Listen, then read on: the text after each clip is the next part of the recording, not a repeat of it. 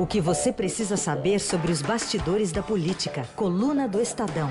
Com Alberto Bombig, Mariana Holanda e Juliana Braga. Vou dar bom dia primeiro para Juliana Braga, que em vez de estar em Brasília, hoje está aqui nos nossos estúdios em São Paulo. Tudo bem, Juliana? Bem-vinda. Tudo jóia, obrigada. Bom dia. E o Alberto Bombig, que é nosso habituei aqui no horário. Bom dia. Bom dia. Nem a Juliana aguentou Brasília, fugiu, pediu a, a, a, refúgio, nós estamos aceitando aqui, asilo político para é ela. É que a semana tá, tá, fria também aqui em São Paulo, né? Tem pouca coisa acontecendo e a temperatura também. Acho que tá parecida com Brasília. Quente. Seco, quente. Quente, exatamente. Mais ou menos isso. É uma mesa redonda aqui hoje, né? Hoje é. Só não, só não vamos falar de futebol, tá? Por que não? Não? Não, estou, estou. Melhor não? Teve jogo no, no, aqui, próximo daqui no, no final de semana, na quarta-feira, Raíssa? Não, não, teve, mas não teve gol por cobertura. Né? o pessoal tá indignado com Uma isso. maldade. Bom, vamos falar então sobre um terremoto político aí provocado desde ontem, uma declaração do deputado Eduardo Bolsonaro sobre o novo AI-5. Teve repercussões no parlamento, no judiciário, na área militar e criou um clima também no processo, é, no Conselho de Ética, né, para processo no Conselho de Ética. A gente vai colocar um trechinho aqui curtinho dessa entrevista concedida à jornalista Leda Nagli eh, e o deputado dizendo que talvez venha precisar de um AI-5, dependendo né, do calor e da, da esquerda se movimentar na América do Sul e também no Brasil. Se a esquerda radicalizar esse ponto, a gente vai precisar ter uma resposta. E uma resposta ela pode ser via um novo AI-5, pode ser via uma legislação aprovada através de um plebiscito, como ocorreu na Itália, alguma resposta vai ter que ser dada, porque é uma guerra assimétrica. E aí o presidente Bolsonaro ontem já falou na saída lá do Palácio do Alvorada, diz que quem fala isso está sonhando. Ontem o presidente também falou à tarde com o apresentador José Luiz da Atena e diz, admite que orientou o filho a pedir desculpas. Vamos ouvir. Eu sei que, no meu entender, é, a palavra AI-5, eu falo para meus filhos, eu falei agora com o Eduardo, tira do teu vocabulário, não existe isso, acabou foi uma medida extrema no passado, que não vou discutir as suas consequências, foi revogado em 68, 68, 69, 69 não, não foi depois, 79, se não me engano, foi revogado logo depois. É, tivemos abertura no Brasil, tivemos problemas depois, sim, as eleições muitas vezes faz eleger gente que, que não consegue cumprir a promessa de campanha, né, porque, porque exagerou, ou porque não tinha como cumprir, ou enganou. Mas está mudando o Brasil, não existe outra maneira de mudar no Brasil. Então, os nossos poderes que estão aí têm que ser respeitados, ponto final. Agora, o que, que a gente fica chateado aqui? Qualquer palavra, palavra, né? num contexto qualquer, vira uma, um tsunami. Eles sabem disso, eu falo com meus filhos sobre isso aí, eu também me policio muito no tocante a isso.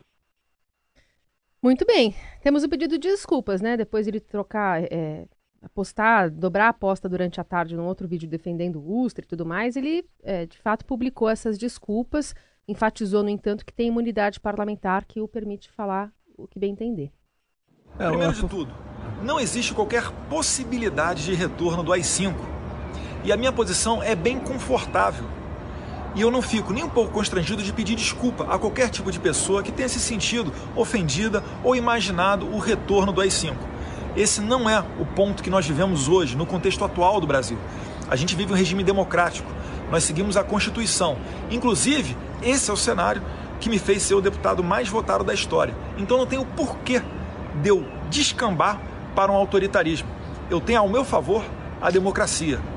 Agora, é óbvio que a oposição vai tentar pegar esteira na minha fala para tentar me pintar como ditador. Mas eu digo aqui, Pode ter sido até uma resposta infeliz. Se pudesse refazê-la, faria sem citar o AI-5 para não dar essa polêmica toda. Mas nós parlamentares, nós temos garantido na Constituição o direito à imunidade parlamentar por opiniões, palavras e votos. É imunidade não para roubar, imunidade para falar. Assim você conhece melhor o seu representante e vai ter oportunidade daqui a quatro anos de votar nele ou de não votar nele. E aí, hein, Bombig? Pois é, o, o, curioso, né? Um comentário rápido é que a imunidade protegia no passado. É, no passado foram deputados caçados pela ditadura, né? O Congresso foi fechado. É, chegou a ser fechado o Congresso da Ditadura Brasileira, agora me deu um branco. Aqui. Foi, em 77. 77, o isso, isso. Geisel fechou. Isso. Depois a, depois a imunidade era, era para os parlamentares, inclusive, ter direito de se expressarem na defesa da democracia, né? Imunidade para você atacar a democracia é uma coisa meio, meio estranha. Meio estranha, não, muito estranha. A fala foi sim grave. O Bolsonaro quis, sugerir que todo mundo fica de mimimi quando eles falam isso. Não é mimimi, não é mimimi. É, a reação da opinião pública não, não é uma coisa ai, é, muita sensibilidade.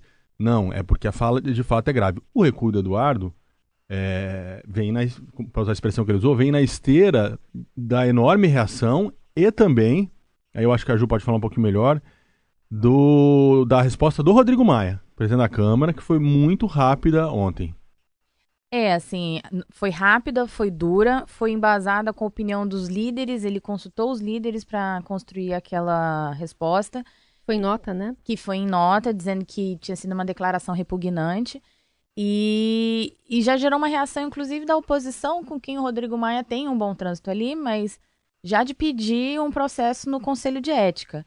É, por mais que ele tenha imunidade parlamentar, é, deputados do partido dele já conseguem ver uma possibilidade ali de enquadrar na Lei de Segurança Nacional. Então, assim, é, vão pressioná-lo, vão usar o caso, o episódio, para botar um freio, porque essa não é a primeira, não é a segunda declaração polêmica, nem do Eduardo, nem dos filhos. Semana passada, essa semana teve o vídeo da, do leão com as hienas. É uma coisa reiterada, é um comportamento constante. E o Congresso vai usar esse episódio para pelo menos dizer assim, olha, acabou é, a brincadeira, não dá para ficar brincando com coisa séria o tempo todo. Democracia, é democracia, a gente vai reagir. Foram então... dois pedidos de desculpa já essa semana. O, do, o pelo vídeo. Os, na verdade são dois vídeos, né? Um é o das, da hiena, da, das hienas e dos leões, e agora esse. E me estranha o seguinte, é, o presidente Bolsonaro falou, ele falou que ele se policia Pois é, Acho já esquisito. pensou? Imagino que se ele não se já policiasse, pensou? o que viria a público? Né? Pois é. Ele se policiou na live de 20 minutos que ele fez na Arábia Saudita? Acho que ali não, né? É, esse... O Bolsonaro, a família Bolsonaro, tem que entender o seguinte, a, a enorme responsabilidade, o peso da palavra do presidente e dos filhos do presidente, é, você agitar o ambiente político no país não favorece ninguém. Não, não, favorece nem o governo, né? O que é mais incrível, né? Quer dizer, no momento em que você tem a economia dando os primeiros sinais de que ela pode dar uma, uma melhorada, uma embicada para cima, é, vem a turbulência política provocada pelo próprio governo de uma forma quase premeditada, né? Não é, você não tem um desequilíbrio de, de é, uma turbulência porque se revelou-se algo, porque descobriu-se algo. Não, porque o filho do presidente dá uma declaração desastrada. Então, agora, qual é a gravidade disso? Tem muita gente que ouve o que eles dizem, é, principalmente jovens que ainda estão formando suas opiniões, que ainda estão formando seus conceitos. Começa a achar que foi bacana, que uma ditadura é uma coisa bacana, que uma ditadura é, pode ser boa para o país, então ele tem que ter responsabilidade, né? Eu acho que é isso que o, que o, que o Rodrigo Maia, o, o Alcolumbre, o Marco Aurélio e tanta gente ontem importante. Os militares, cobrou, né? né? Os militares, aliás, a gente botou no blog da coluna ontem que os militares não gostaram. Né? Eles têm uma preocupação muito grande dessa agitação é, que a gente está vendo na América Latina chegar aqui, até porque eles têm o entendimento de que quando bate aqui eles precisam resolver é, é, seja por meio de GLO, seja por meio de gente na rua, e eles acreditam que o, o clima já está muito instável, já, a gente já vive um momento de tensão social, não é o momento de jogar gasolina nessa fogueira, né? É, então houve uma reação, eles ficaram preocupados, não gostaram. Conversei com alguns generais da Ativa que manifestaram bastante preocupação com isso. E a própria cúpula militar ontem chegou a conversar com o Bolsonaro também para dizer, olha, se não dá para acontecer, tem que, dar, tem que baixar o tom.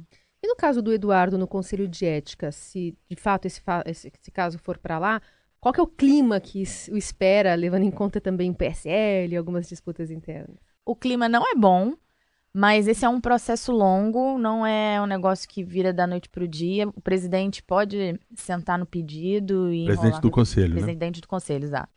Pode sentar no pedido e deixar isso dormindo, mas mesmo se ele decidir dar prosseguimento protocola-se a mesa diretora da Câmara, é encaminhada a ele uma lista tríplice, ele vai escolher um relator, o relator precisa referendar e você ainda precisa votar isso no colegiado. Mas o colegiado tem uma característica que é a seguinte: quem está lá tem dois anos de mandato. Então o Eduardo assumiu a liderança, trocou todo mundo, mas o Conselho de Ética ele não pode mexer. Hum. E o Conselho de Ética foi formado pelo delegado Valdir, que está no Conselho de Ética. Ele mais é outro, da ala. Que é da ala bivarista, uhum. contrária ao Eduardo. O, delegado Valdir foi destituído pelo Eduardo, né? Foi destronado pelo Eduardo. Então são duas vagas mais duas suplências. É, três desses nomes são ligados ao Luciano Bivar, em quem, com quem o, o, presidente Bolsonaro e os filhos dele estão em franca disputa aí pelo, pelo comando do partido. E fora o Centrão, que já há muito tempo procura um motivo para incomodar o presidente. Uma coisa no presidente. Exatamente. O, o, o, governo ainda não tem base até agora, né? Então, se você não tem base, você, isso reflete nas comissões. Se você não tem base no, no, no parlamento, você também vai estar em desvantagem nas comissões. Hoje ele tem uma desvantagem muito grande, estaria na mão do Centrão e teria essa, esse famoso mundo gira, né? De o, o caso do Eduardo cair na mão do delegado Valdir dentro do Conselho de Ó, Ética. Delegado Valdir não pode, porque uma das, uma das é, regras é o seguinte: não pode ser do mesmo Estado, não pode ser do mesmo partido é, e nem do partido que protocolou o pedido. Ele não pode ser relator. É, o relator. Não, mas ele pode, mas ele vai votar. Se ele ah, não, votar ele então, vota. votar ele vota. se chegar no momento de catar votinho, cada voto é ah, é. importante. É. Mas eu, eu, eu, eu, eu tendo a achar que isso só, só feeling. Não chegará tão adiante, porque eu acho que você abrir um processo de cassação contra um filho do presidente, aí é guerra aberta entre Congresso e Executivo. Bom, então vamos às repercussões outras que temos aqui na, no quadro. Pronto, falei. Deputado Marcelo Ramos, que é ex-comunista, né, hoje do PL do Amazonas correto? É, PL do Amazonas. E também do presidente da OAB, Felipe Santa, é, Felipe Santa Cruz. Vamos lá. Então é gravíssimo que o presidente e a sua família é, tentem radicalizar o discurso público. Eles estão radicalizados incompreensivelmente. O Brasil trabalha com, tenta superar a crise, tenta superar esse momento de dificuldade econômica. O Congresso protagoniza esse combate à crise e espero que, que cesse cesse esse tipo de ataque, como disse o presidente Rodrigo Maia do, da Câmara agora há pouco, esse, esse tipo de ataque que é repugnante e é inaceitável numa democracia. Pronto, falei. Uma palavra também institucional de, uma, de um alvo, né? Isso, Santa Cruz que foi que teve aquele episódio em que o Bolsonaro é, falou sobre o, o, pai dele, que, que é um, foi um desaparecido político da ditadura militar. Um assunto recorrente, né? Nesse, nesse Tem uma certa fixação. Aliás, o pai dele sumiu quando. Foi sumido, né? Quando estava em vigência o AI-5, né? Exatamente. Né? Agora, tem uma. Ponderada queixa... fala do Santa Cruz, registre-se, né? É. Só um detalhe, tem uma queixa-crime também, né? não sei se a Juliana já está acompanhando isso lá, é uma queixa-crime que os partidos é, pretendem entrar lá no Supremo contra o, o Eduardo Bolsonaro. Então tem a frente do Conselho de Ética e a frente do Supremo também para tratar desse assunto. Tem. É, mas o Supremo tem menos os, eh, os ânimos menos exaltados do que os nossos parlamentares, é. principalmente da Câmara. Então, vamos ver como isso vai chegar lá. Ontem o presidente do Supremo, Dias Toffoli, não se manifestou sobre esse episódio. É, não sei porquê, mas enfim, ele preferiu se recolher. Então, eles, os, os, ministros já em outras ocasiões manifestaram preocupação com esse tipo de declaração, mas tem que ver como é que vai ser recebido um pedido, uma queixa-crime, né? Que é um, é um degrauzinho acima. Daqui a coluna do Estadão, também Alberto Bombiga e Juliana Braga com a gente no estúdio aqui em São Paulo. O primeiro bloco foi dedicado a essa questão envolvendo declarações e pedidos de desculpa da, sobre o AI-5 e agora a gente fala também um pouco do Judiciário, é, porque durante a semana o presidente do Supremo, o ministro Dias Toffoli, encaminhou para o Congresso lá um pedido, um projeto de lei para analisar a, o fim da prescrição das penas né, eh, para que não se chegue a um, como é hoje, né, de alguém recorrer indefinidamente, aí o crime prescreve, o cara vai ficando mais velho, também tem essa questão da idade. É uma espécie de um antídoto para tirar pressão sobre o julgamento, uh, sobre a prisão em segunda instância, que vai ser agora, semana que vem, dia 7. Né? Então ele encaminhou esse pedido. E teve essa semana também o Estadão Summit Brasil, com a presença, entre outros, do próprio Dias Toffoli e também da ministra Carmen Lúcia. Foi perguntado a ela lá sobre essa questão envolvendo a segunda instância. Lógico que ela não pode adiantar o voto, mas ela deu alguma indicação, né? Vamos ouvir? Ao contrário do que diz, isso é uma matéria simplérrima, tá? se fosse simples, um Supremo Tribunal não estava até hoje discutindo esse assunto. Mas há uma tendência histórica de a interpretação ser no sentido de dar eficiência ao sistema criminal. Por quê? Esta pessoa que matou uma colega de trabalho, executou, na verdade, confessou e 14 anos depois não foi preso, é impossível alguém acreditar que esse sistema criminal, nos termos de um direito democrático, é eficiente.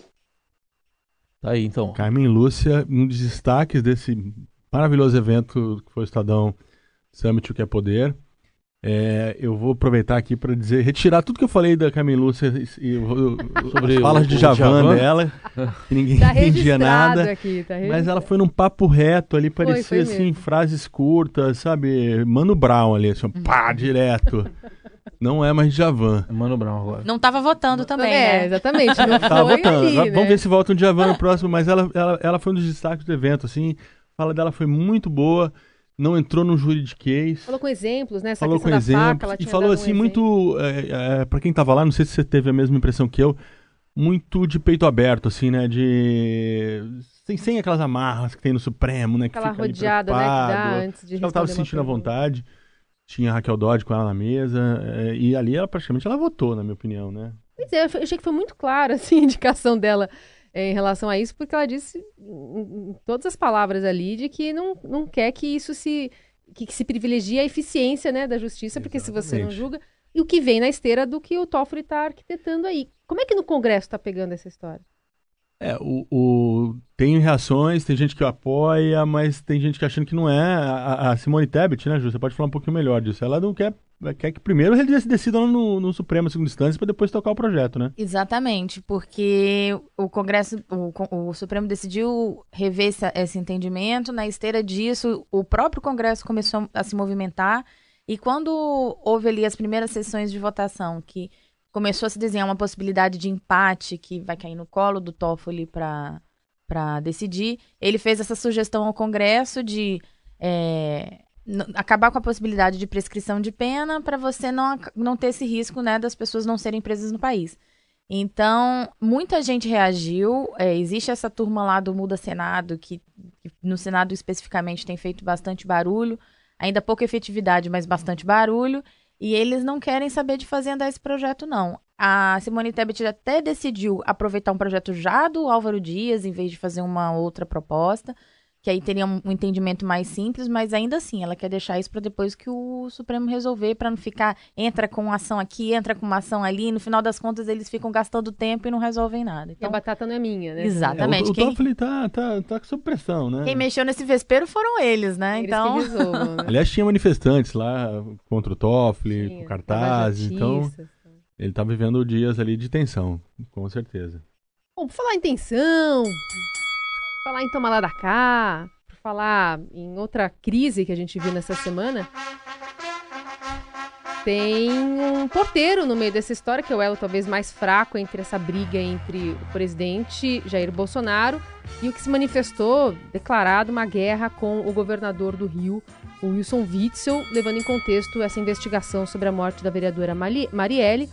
Bolsonaro tem atacado o presidente desde de que a reportagem do Jornal Nacional foi ao ar, né? Colocando ali o porteiro como tendo indicado que falou com o presidente Bolsonaro para a entrada de um dos suspeitos do assassinato da, da vereadora dentro do condomínio e, portanto, com aval né, do presidente da República.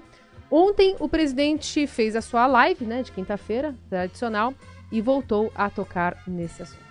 Fiquei sabendo dia 9 de outubro, uma quarta-feira, que, que eu estava no processo estava no processo, através do governador Witzel, do Rio de Janeiro.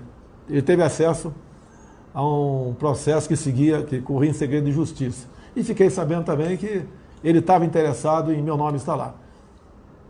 Muita coisa mais aconteceu, mas lamento o delegado que presta serviço diretamente para o Witzel, não é de forma apenas administrativa, né? pelo que nós estamos sabendo, ele reporta ao governador tudo o que acontece. Né? E ouviu o porteiro, o porteiro assinou, não sei se o porteiro leu o que estava assinando ou não, se o porteiro falou aquilo mesmo. Tá? Eu espero que o porteiro, que vai ser ouvido agora pela Polícia Federal, juntamente com o MP né, federal, vai ser ouvido e ele fale a verdade do que aconteceu. Agora, pelo que tudo indica, o senhor delegado da Polícia Civil do Rio de Janeiro, O senhor não representa a Polícia Civil do Rio de Janeiro, não. Pelo amor de Deus, não vou adjetivá-lo aqui, não. Tá? Mas, com a, secret... com, a... com a secretária eletrônica da portaria, está lá 17 horas e, se não me engano, 43 minutos. É, 30 minutos mais ou menos depois é, de que o porteiro que o porteiro ligou para mim. Tinha aqui meu nome para de votação em Brasília. Mas 17 horas e 10 minutos, ele não ligou para minha casa 58, ligou para outra casa. Está bem claro no registro lá para que casa ele ligou. E o, o seu Jair, não teve Jair nenhum na parada. E a voz não é parecida com a minha. Bom, mais uma vez atacando o presidente, nesse contexto em que agora a gente sabe que a perícia do áudio foi feita de uma maneira bem express, né? É, mas a situação de momento é, é que o, Ministério Público está dizendo que o, que o depoimento é falso. Né? Por enquanto estamos nesse ponto, né? É, hoje o Estadão traz essa matéria contando que a perícia foi pedida depois que a matéria já tinha sido veiculada e foi feita ali em 2 horas e 30 minutos, se eu não me engano. Então, é, é um outro elemento aí dessa confusão toda. Mas, mas serviu de pano de fundo para alimentar ainda mais uma briga que já vem se arrastando entre o Bolsonaro e o, o Witzel. A família Bolsonaro tem uma mágoa do, do governador, a quem eles a cuja eleição eles atribuem a uma proximidade com a família, e que agora que está eleito se colocou já até como candidato à presidência, enfim. Então isso é mais um episódio. O Witzel respondeu dizendo que não tinha não tinha falado isso, que não tinha tido acesso a nenhuma investigação. Mas o fato é que essa briga vai se acirrar daqui para frente, porque está em disputa ali o comando do Rio de Janeiro, que foi um dos estados que o Bolsonaro foi mais bem votado. Tem eleição municipal agora e tem eleição à presidência é, em 2022. Então, essa é uma briga, é mais um elemento dessa briga que só vai se acirrar. E, e, a questão, essa investigação tem que andar, né? Tem que esperar, tem que concluir, tem que ouvir. É, é tudo ainda muito precipitado é, nesse, nesse episódio. Eu acho que esse episódio ainda está muito precipitado, mundo devia aguardar um pouco. Agora, a luta política vai existir sempre. É, Celso Daniel. Celso Daniel, quem investigou o caso de Celso Daniel foi a polícia do PSDB de São Paulo, que até o advento do bolsonarismo, dois, três anos atrás, eram, foram durante uma década, ou, ou, que duas décadas, os maiores adversários dos petistas. A polícia do estado de São Paulo concluiu, goste ou não, que foi um crime comum a morte de Celso Daniel. Pareceu agora, Marcos Valério, semana passada, dizendo, não, o Lula sabia, mandou, não sei o quê. Então, quer dizer, uma coisa também. é o, o, ringue político, que está muito bem, muito bem é, desenhado aí na nossa, na nossa vinheta. O ringue político vai continuar, Bolsonaro contra o Witzel. Agora, a investigação, ela tem que estar, tá, devia estar tá isolada do ambiente político. Devia estar tá isolada do ambiente político, porque é, é, muito importante que se elucide quem matou a Marielle, quem mandou matar a Marielle, tudo isso não, não, não é bacana para nenhuma democracia que queira ser respeitada no mundo, que uma vereadora seja assassinada e nunca se descubra os mandantes, que nunca ninguém seja punido e tudo mais. Então, o que, que eu temo nesse negócio? O ambiente político que está se criando já está contaminando as investigações, assim como contaminou as investigações do, do caso Celso Daniel, e é muito provável que essa história seja sempre um, um motivo de ida, é, tira-se da manga essa carta sempre que tiver uma, uma, disputa de grupos, uma disputa política. Isso é ruim. Então o Bolsonaro já está colocando sob suspeição a Polícia Civil do Rio, né? A promotora que rapidamente foi lá dar uma coletiva dizer que o depoimento era falso, é, tanto se sabe era uma apoiadora dele. Tem foto ela com camiseta. Inclusive. Então nada disso vai favorecer a investigação e, como consequência final, nada disso vai favorecer a elucidação do crime e o país. Bom, outro assunto que tem a ver com toda essa brigalhada do PSL, né? Parece que não precisa de oposição, né, Bombig e Juliana? Na quarta-feira teve a sessão da CPMI, que é mista, das fake news. Aí esquentou o clima lá entre dois deputados, Alexandre Frota, que agora é do PSTB, é um novo tucano, um neo-tucano, neo e o Eduardo Bolsonaro, né, o líder do PSL, o, o filho acusou aí, o, o, filho 03 acusou o Frota de trair né, o presidente. E o Tucano falou que era um escárnio a tentativa do Eduardo de se tornar embaixador. Mas entrou até. Teve cenas explícitas, podemos dizer assim, nesse, nessa brigalhada toda. Vamos ouvir. Não tem medo de cara feia, não, cara. Pra mim você é só mais um. Tá bom. É só mais um. Você também pra mim. É só mais um traíra que traiu e você também. Atrair, vamos deixar o aquário. É, você acha que a palavra do líder. O senhor era menos promíscuo quando só fazia filme pornô. É. Hoje em dia, essa promiscuidade nós Mas você assistiu muito, né? Não, nem um pouco. Isso aqui, isso aqui é uma pergunta. Eu sei que você gosta. Eu sei que você gosta. seus momentos. Deputado, Aproveite seus momentos. Manter o nível do debate com tranquilidade, com a paz, é importante. É o nível do nosso parlamento, né, presidente? É o nível do nosso parlamento. Alexandre Fora está falando sobre fake news. É, no fim de tudo isso, a conclusão é que o filme pornô foi a coisa mais leve da semana, né? mais inocente. É, uma coisa inocente quase. Mas é como diz o Eduardo, esse é o nosso parlamento. Esse então... É o nosso então- parlamento da qual ele faz parte, obviamente. Nós votamos, a gente botou essa turma lá, então... É, mas é outra, outro lugar ali que vai ter muito conflito, porque quem está dominando a, a, essa CPMI é muito a oposição, né? PT tem um papel Sim, importante. Sim, o né? governo cochilou nesse negócio da CPI, né? CPI é...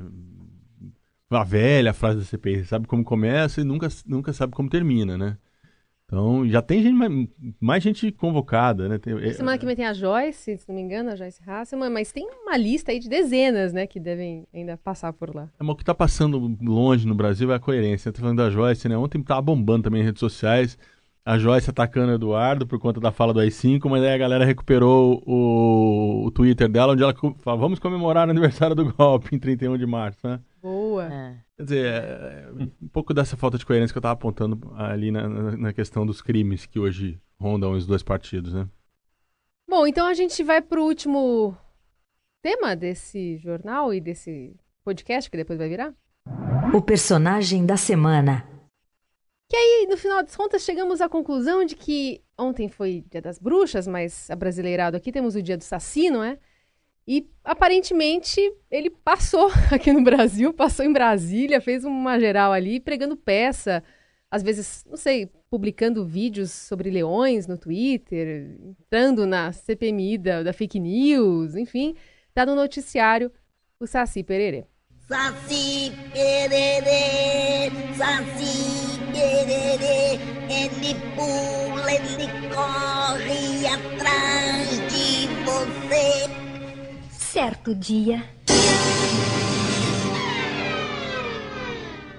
Opa! É quase meia-noite. Está na hora de fazer as minhas estripulias. Entretanto, o que poderá ser? Poderá ser. Haja estripulia, hein? Sensacional. Esse, esse resume toda a semana. Você se lembra desse, da coleção de esquinho? Nossa, se eu lembro. Braguinha?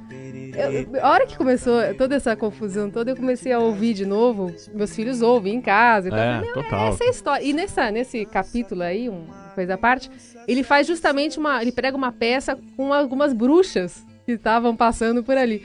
Então, acho que tem tudo a ver com a nossa semana aí. Não, total. Cheio de estripulia, cheio de confusões. Como a gente estava dizendo, é, que, que quase todas elas combustão governamental. De repente, o próprio governo cria ali, oh, hum, botar um vídeo aqui, dar uma agitada na semana. Não precisa, né? Tá tranquila, vida, vamos fazer um vídeo de hienas, de leões. Aí vem, resolve-se. Que a sequência é essa, né? Vem o vídeo, depois vem a história do porteiro. E aí, quando parecia que tudo ia mais ou menos dar uma diminuída para terminar a semana no ritmo baixo, vem a história do novo às 5. Aí... Será que tem alguma mula sem cabeça nessa história? Provável. Deve ter, né? Tudo, né? Corre tudo. É... Sei lá, né? Eu tava brincando aqui fora do ar, ouvinte, que Novo às 5 pode ser o nome, nome de uma banda punk de direita, né? É eu acho que o que podia ficar da história era só isso. Ninguém levar muito a sério, porque democracia com ela não se brinca. E fica a sugestão para Eduardo, talvez, montar uma banda suas horas vagas. Exercitar esse lado mais. É... Rock and roll? Rock and roll, hard rock dele. Hard rock. E quando chegar no Congresso, chegar mais tranquilo, mais calmo, mais sereno, né? Com declarações que não tumultue tanto o ambiente. Deixar o Saci na garrafinha, gente. O negócio é esse. Tampado é com uma é. rolha ali, ó. Tampado com a rolha. Aliás, semana que vem vai ter bastante coisa, né? Tem, por exemplo, essa decisão, quem sabe, do, da condenação, prisão após condenação em segunda instância, né? Pois é, semana que vem agitadíssima. Né? Retoma julgamento, semana que vem deve chegar o pacote do Paulo Guedes também. Eles não estão gostando muito da palavra pacote. As novas medidas pós-reforma é, é, reforma da Previdência no Congresso, eles estão mandando um novo pacote de medidas, tem muita coisa para acontecer aí. CPI, vamos ver se esse negócio anda. Bastante coisa para acontecer lá em Brasília. E aproveitar também para a gente não passar em branco, porque o horário foi curto, mas deixar a nossa voto de recuperação para o Bruno Covas. Verdade. Essa semana, uma notícia muito importante da semana: o câncer do prefeito, que está em tratamento no Hospital Sírio-Libanês e que, obviamente, a política vai ter que ficar para segundo plano nesse momento. O que interessa é ele se recuperar, né? E, então, Começou a quimioterapia essa semana, né? É, então que, semana, que, que ele se recupere. Aí fica o nosso, os nossos votos, que acima de qualquer disputa entre correntes, poderes, está o ser humano, né? E eu acho que é isso que todo mundo tiver pensar nesse momento. Já está uma coisa meio estranha, né? Muito muita coisa nos bastidores, já puxando para eleição, para candidatura. Calma, gente, não é por aí ainda, né? Primeiro é, é o tratamento. É isso aí. Muito bem, assim a gente encerra esta coluna do Estadão aqui no Jornal Eldorado, agradecendo a presença hoje física aqui, o privilégio nosso de ter a Juliana Braga conosco. Tudo... Obrigada por estar aqui. Volte sempre, viu? Vou Juliana? voltar, vou voltar. E o Alberto Mombique que volta na próxima sexta, certo? Combinado. Lembrando que sexta-feira, então, a partir das 8 tem mais. E se você quiser ouvir de novo essa coluna ou indicar para alguém, vai ficar disponível já já em podcast. Floresta nunca perde festa, quer se divertir. A vermelha carapuça dá o tom da turma alegre de si.